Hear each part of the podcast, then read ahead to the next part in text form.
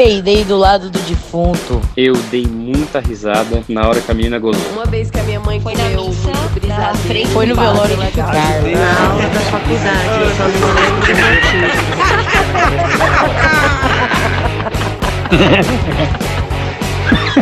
Ah, mas eu ri fazer o quê?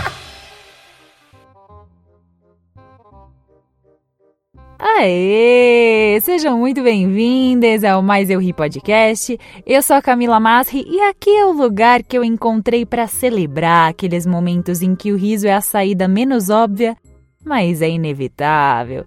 Esse ano fez aniversário de 10 anos desse momento que eu vou contar pra vocês. Ó, meus cabelos brancos, que desgraça. Olha, eu geralmente pinto meu cabelo, né? Porque tenho cabelos brancos, de verdade. 31 aninhos aí pesando na cabeleira. Mas eu tô em quarentena, né? Agora que eu tô gravando esse episódio aqui, a gente tá em quarentena. Mas o episódio de hoje não tem nada a ver com os meus cabelos brancos.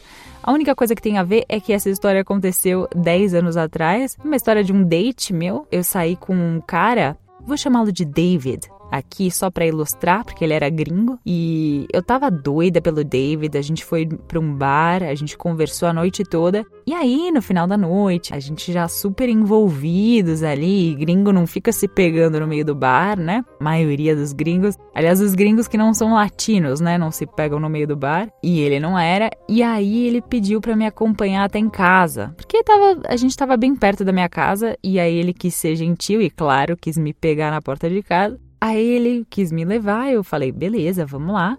Ele me acompanhou e tava assim, uma lua linda, aquela lua cheia, noite quente de verão.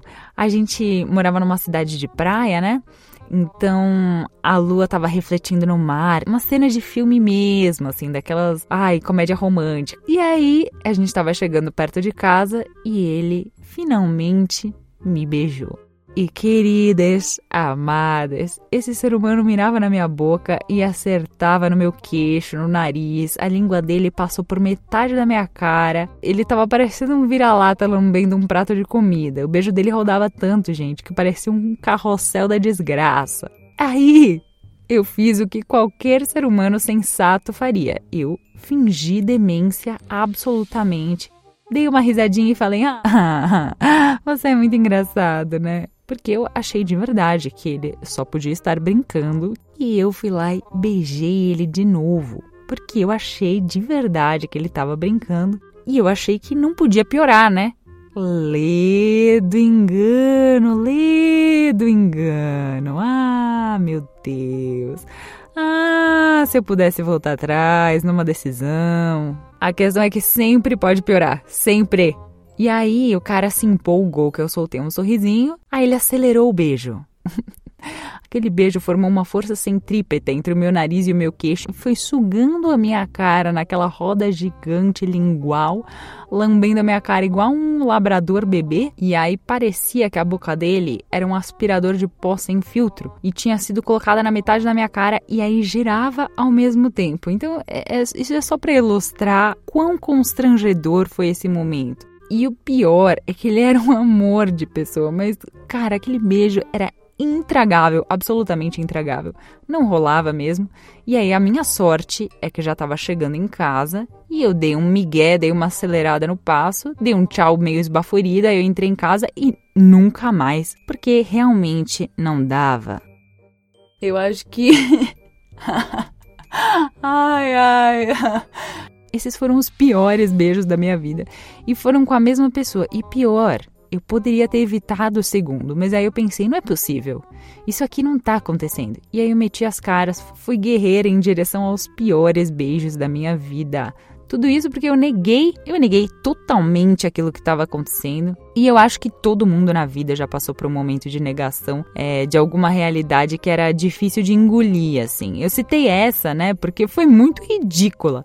Mas poderia ter sido um milhão de outras coisas, inclusive coisas bem ruins, como como qualquer relação tóxica, né? Nessas relações a gente nega que essa pessoa possa ter feito algo ruim pra gente. A nossa cabeça fica falando, não é possível. Não, ela não quis dizer isso. Ah, mas ele me ama.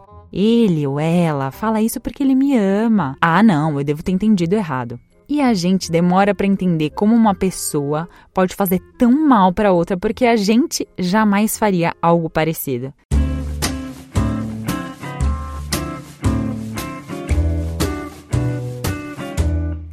Negações que beiram até o inacreditável, né? Tem um programa chamado, não sei se vocês já viram, acho que é no Discovery Home and Health. Ele chama Eu não sabia que estava grávida. E ele mostra mulheres, como o título mesmo fala, que não sabiam que estavam grávidas até a criança nascer. E tem casos de mulheres que realmente não mostram nenhum dos sintomas de gravidez por um milhão de motivos e, e, e elas não sabem mesmo que estão grávidas, mas tem também as mulheres que ficam em negação. E aí, no dia do parto, ela tem que lidar com aquela criança sem ter tido os nove meses para se preparar. Imagina a loucura! Do nada, plim, surge uma criança nos seus braços. Eu tenho uma outra história também. Eu fui com uma amiga uma vez na 25 de março. Para quem não sabe, a 25 de março é uma rua em São Paulo que vende de tudo. É tipo um mar de mercadorias de todo tipo, um mar de poluição visual, auditiva e perda total de espaço pessoal, né? Pensa num anti-isolamento social. É isso mesmo, é lá mesmo, é esse inferninho. E aí, antes da gente ir para lá, a minha amiga resolveu deixar o carro dela do lado do metrô, porque é muito mais fácil e muito mais barato ir para 25 de metrô. Aí, beleza, a gente foi lá para 25 de março, a gente fez as compras naquele inferninho, a gente saiu do metrô e cadê o carro? Eu e ela, a gente ficou que nem duas idiotas, indo e voltando para o mesmo lugar, como se fazer o mesmo trajeto várias vezes fosse trazer um resultado diferente, né? Óbvio que não. O carro não ia aparecer magicamente, porque, plim, a gente fez o mesmo caminho de uma forma diferente, pulando num pé só, sei lá. Mas aquilo foi inacreditável, né? O carro dela foi roubado. E obviamente que a gente não esperava isso. E foi tão ruim que a gente ficou uns minutos, assim, em completa negação procurando o carro. Parecia aquele meme do John Travolta, sabe? Olhando em volta. Mas é engraçado, né? Porque não só nesse caso, mas em qualquer caso, se você tá em negação, se eu tô em negação, é porque eu não tô conseguindo aceitar alguma coisa na minha realidade. E aí eu uso esse mecanismo para me defender dessa verdade. E a negação, de modo geral, assim, ela é uma forma de lidar com algum conflito emocional, algum estresse, é, aqueles pensamentos dolorosos, alguma coisa ameaçadora que aparece na nossa frente, e com a ansiedade também. E a gente pode entrar em negação por qualquer coisa que faça com que a gente se sinta vulnerável ou que possa tirar a nossa sensação de controle, como uma doença, um vício, um distúrbio alimentar, violência, problemas financeiros ou problemas de relacionamento, que é o que eu falei de relacionamentos tóxicos. E a gente pode negar as coisas que estão acontecendo com a gente ou que estão acontecendo com os outros. É o caso, por exemplo, de pessoas que entram em choque depois de serem testemunhas de alguma coisa violenta, como um assassinato. E existem três formas de negação: não reconhecer uma situação difícil, ou seja, não admitir que aquela situação exista assim de forma geral, nega completamente aquilo não existe. A segunda, admitir que a situação existe, mas menosprezar as consequências do problema. E a terceira é reconhecer que a situação existe, reconhecer a gravidade, mas culpar outra pessoa ou outra situação pelo que está acontecendo, se abstendo de qualquer responsabilidade. Ou seja, aquele clássico se fazer de vítima, não é mesmo? E é exatamente isso tudo, né, que está acontecendo no Brasil com a negação da gravidade da pandemia do coronavírus. Tem uma parte enorme da população que está em completa negação por conta disso, não está aceitando a situação, por conta de uma dificuldade emocional de lidar com tudo que vem com a pandemia, né, que é outra realidade. E aí acabam menosprezando os sintomas do Covid-19 e dizem que é apenas uma gripezinha, né? Responsabilizam os que estão agindo para conter a pandemia por outros problemas causados pela própria existência da pandemia, como é o caso, por exemplo, do fator econômico, e negam qualquer responsabilidade pelas consequências de perdas humanas, né? Só que negar o problema não faz com que, plim, o problema desapareça do nada. Pelo contrário, na maioria das vezes, o problema se agrava. E com a negação, com essa espera, com a ausência de uma resposta rápida, ela vai se agravando cada vez mais. E é o caso de quando alguém descobre, por exemplo, que está com uma doença. Aí nega isso por um tempão e aí não consegue se tratar e uma doença que seria tratável acaba se agravando a tal ponto que a pessoa pode falecer por conta disso é o efeito também de negar os efeitos da pandemia no Brasil. Não tem como negar que é grave, tem dados científicos, tem estudos diversos, a gente está vendo o que está acontecendo no mundo inteiro, são fatos. Não é uma questão de acreditar, não tem no que acreditar, é uma questão de aceitar a realidade e ponto.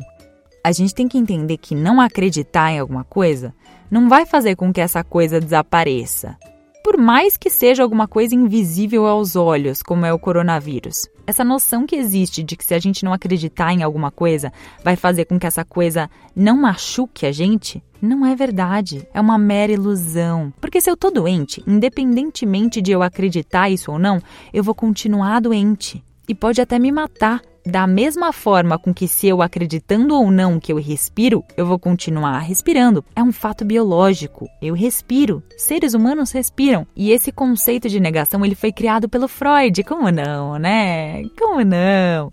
E ele foi mais pesquisado ainda pela sua filha Ana Freud. Ou seja, esse conceito já existe há muitas décadas e ele é um fator muito analisado na área de saúde. A The American Heart Association cita que a negação é o principal motivo pelo qual as pessoas adiam os tratamentos para doenças cardíacas e para o câncer. E isso também acontece, é, inclusive é considerado um sintoma da doença, de dependentes químicos tanto de álcool quanto de outras drogas, que não aceitam as condições da sua própria doença. Essas doenças, nesses casos de dependência química principalmente, é, também adoecem os familiares e os amigos, que podem também entrar em processo de negação. Porque nos casos de dependência química, o que acontece é que se cria uma codependência entre as pessoas que fazem parte do convívio dessas pessoas que têm dependência química e todos adoecem junto com os dependentes químicos. Inclusive, claro, podem entrar nesse processo de negação. Ai, Cami, mas você só tá falando dos problemas da negação. E como que a gente resolve isso? Não tem jeito, tem que aceitar. A aceitação é o único remédio para negação. E aí, para chegar na aceitação, a gente passa por algumas fases. A primeira delas é a negação, então a gente fala pra gente mesma: ah, isso não tá acontecendo, isso não é tão grave assim. E aí a gente passa pro segundo estágio, que é a raiva. A gente apela pra raiva de maneira completamente aleatória. E aí a gente pode descontar em alguém que não necessariamente tem alguma coisa a ver com a situação, só pelo fato da gente querer transferir essa culpa, né?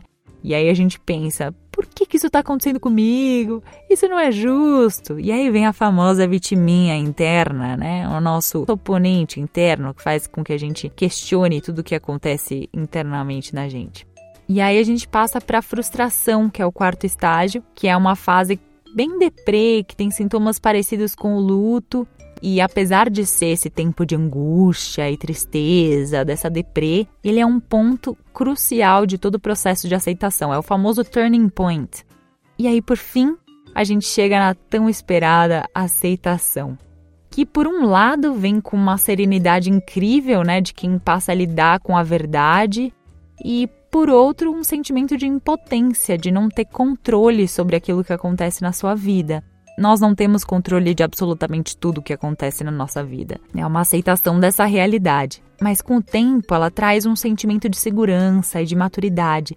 E aceitar pode ser uma tarefa muito difícil, lidar com esses demônios internos e externos de forma honesta. Mas essa realidade é sempre melhor do que sentir pena de si mesmo. É muito melhor você assumir responsabilidade pela sua própria vida e, e aí retomar, sim, um pouco do controle porque se a gente não olha para a nossa realidade, a gente não vai conseguir mudá-la. A gente precisa aceitar a nossa realidade para que a gente consiga agir em cima dela.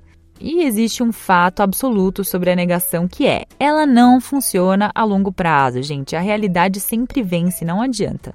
Não adianta. E é totalmente normal quando a gente está diante de um choque de realidade a gente precisar de um tempinho para assimilar as coisas, de processar emoções. Então, aquele mini estágio de negação é até aceitável. E a gente pode mesmo passar por isso, de primeira negar o que está acontecendo e depois aceitar. Mas arrastar esse processo por um período muito longo pode ser incrivelmente perigoso tanto para nossa saúde física quanto mental. E eu vou dizer que para mim, por pior que fosse a situação, depois que eu aceitei, que eu vivi esse luto, parece que eu tirei um peso das costas.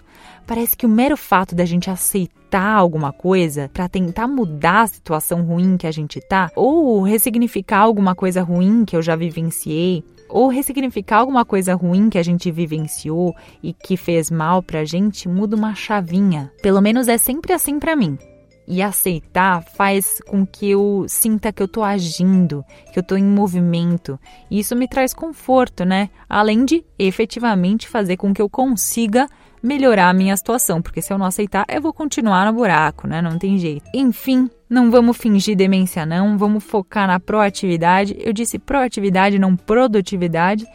E vamos para ação, bora lidar com a vida, porque o tempo é a coisa mais preciosa que a gente tem e não dá para ficar gastando à toa com coisas que não fazem bem pra gente ou que piorem a nossa vida, né? Estamos chegando ao fim de mais um episódio do Mais Eu Ri Podcast. Esse oitavo episódio fala sobre coisas difíceis de engolir, não é mesmo? É, muito obrigada por me escutar. Eu sou a Camila Masri. Se você tem alguma sugestão, se você tem alguma história legal para contar, manda lá no maiseurripodcast@gmail.com e até semana que vem.